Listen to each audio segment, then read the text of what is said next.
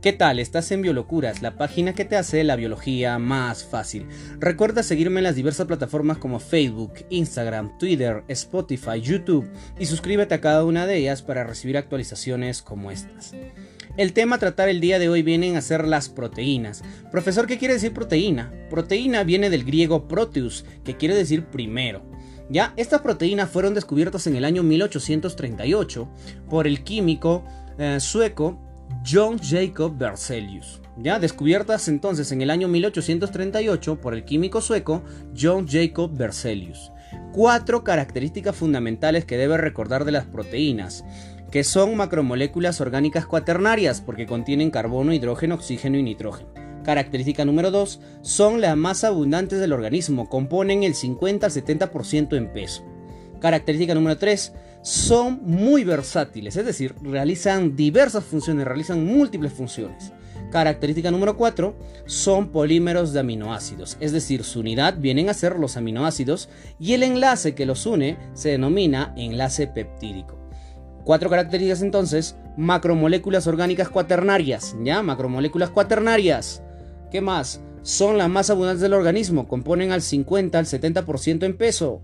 Son versátiles porque realizan diversas funciones y cuatro son polímeros de aminoácidos con enlaces peptídicos.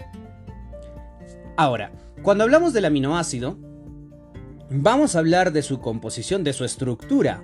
Profesor, ¿y cómo es la estructura del aminoácido? El aminoácido está compuesto por un carbono central, un átomo de carbono central, ¿ya?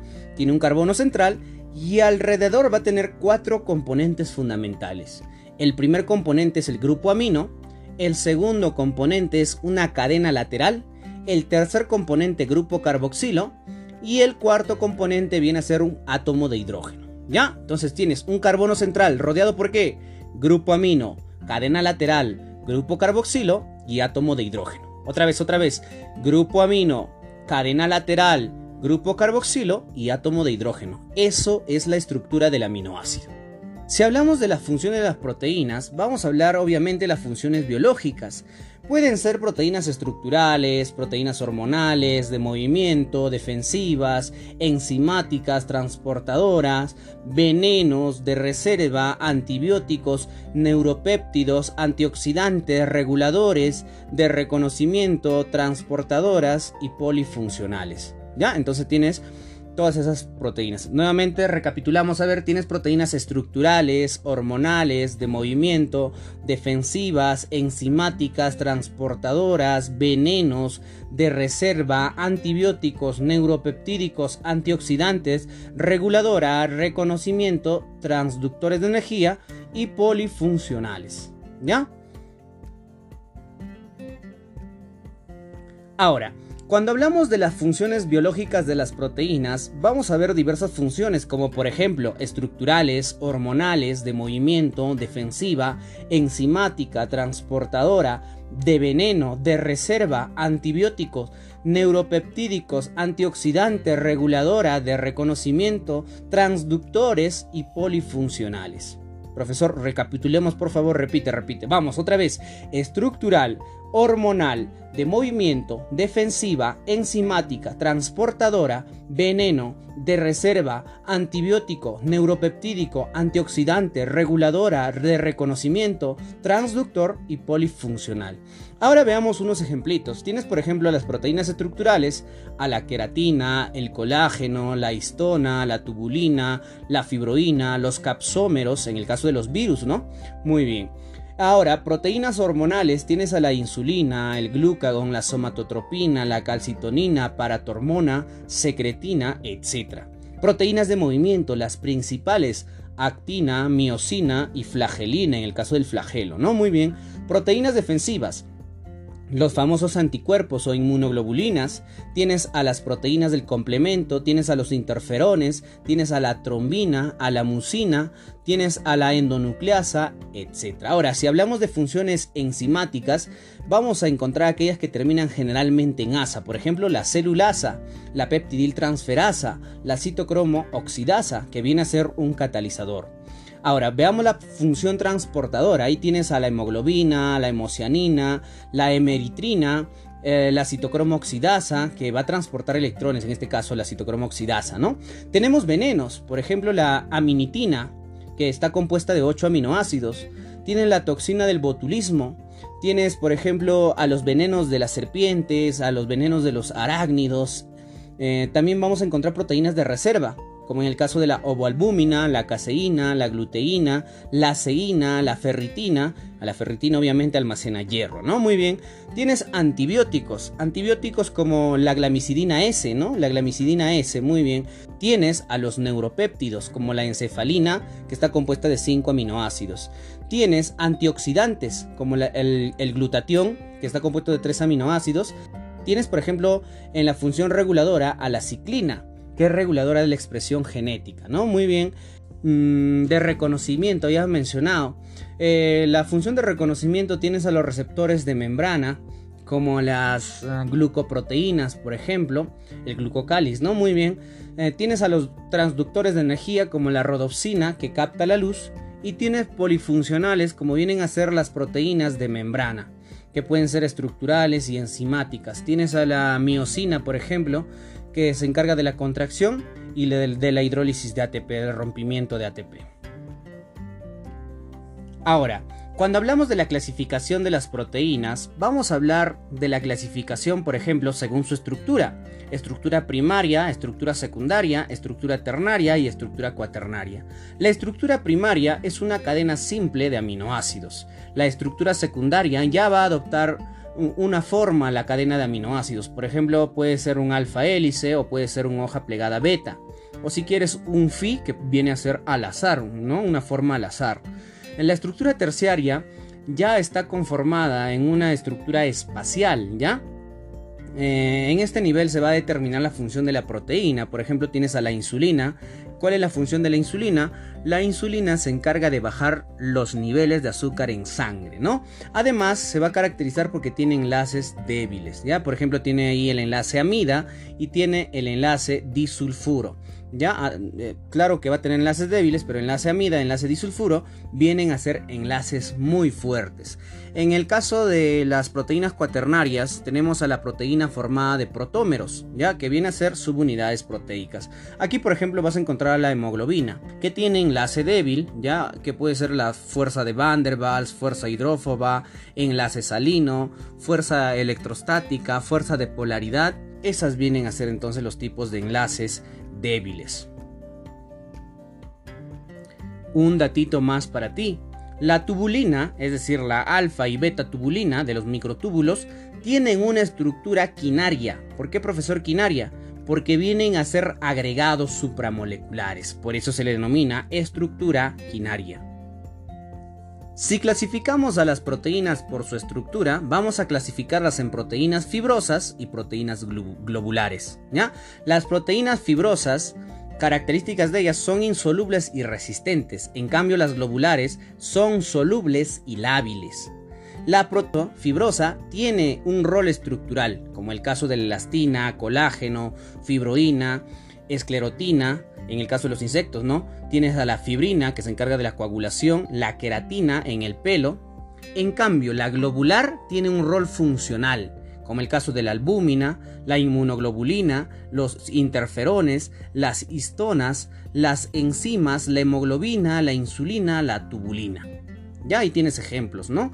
Muy bien, entonces, fibrosa, insoluble y resistente. Globular, soluble y lábil. Fibrosa, ¿cuál es su rol? Estructural. Globular, ¿cuál es su rol? Funcional. No te olvides, ¿ah? Otra vez, otra vez. Fibrosa, insoluble y resistente. Globular, soluble y lábil. Fibrosa, rol estructural. Globular, rol funcional. Ejemplos, profesor, ya sabes, las fibrosas tienes elastina, colágeno, fibroína, esclerotina, fibroína, queratina. En el caso de la globular, ¿a quién tienes? Tienes a la albúmina, inmunoglobulina, interferones, hemoglobina, insulina, histona, tubulina. Ya ahí tienes varios ejemplos. Y si hablamos de la clasificación de las proteínas por su complejidad, vamos a encontrar proteínas simples y proteínas conjugadas. Las proteínas simples están compuestas solo por aminoácidos, mientras que las conjugadas van a tener un grupo prostético. La proteína simple solo con aminoácidos. Ejemplos: tubulina, actina, miosina, lisosima, ceína, gladina, queratina, histona, ovoalbúmina.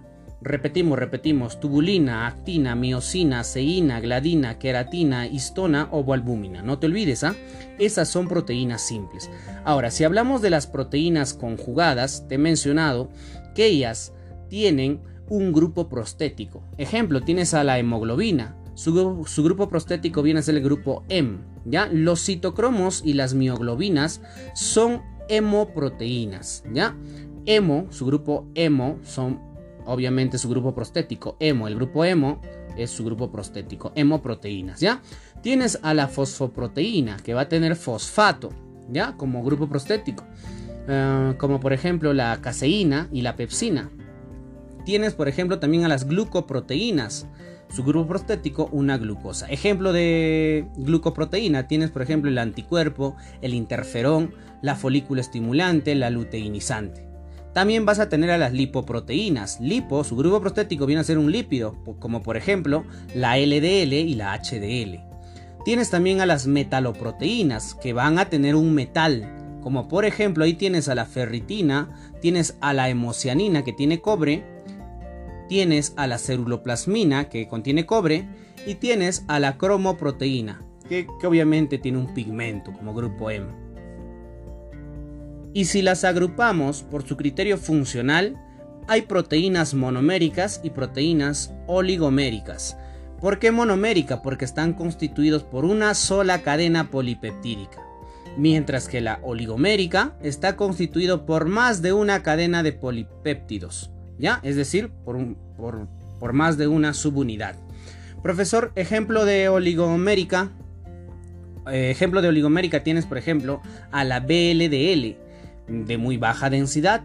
Están ahí los triglicéridos. Tienes a la LDL de baja densidad también el colesterol malo. Tienes a la HDL de alta densidad colesterol bueno. Hablemos de las enzimas, ¿ya? Las enzimas son llamadas también fermentos. Seis características que debes recordar de las enzimas. 1. Actúan en pequeñas concentraciones. 2 no se consumen durante la reacción. 3. Disminuye la energía de activación. 4. Son altamente específicas. 5. Su tiempo de vida es corto.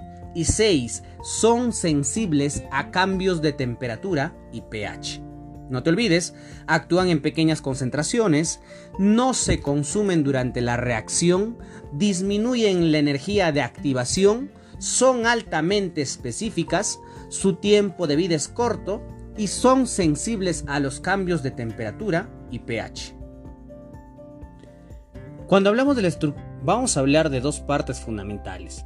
Tiene aminoácidos estructurales y tiene un sitio activo. El sitio activo está dividido en dos. Eh, va a tener aminoácido de fijación y va a tener un aminoácido catalítico. El aminoácido de fijación tiene enlace débil, mientras que el aminoácido catalítico eh, actúa en el sustrato. Ya actúa en el sustrato. Muy bien. Hablando de los mecanismos de acción de las enzimas, vamos a hablar de dos mecanismos. Llave cerradura, también llamada de Fischer, o encaje inducido de Kosland. ¿Ya?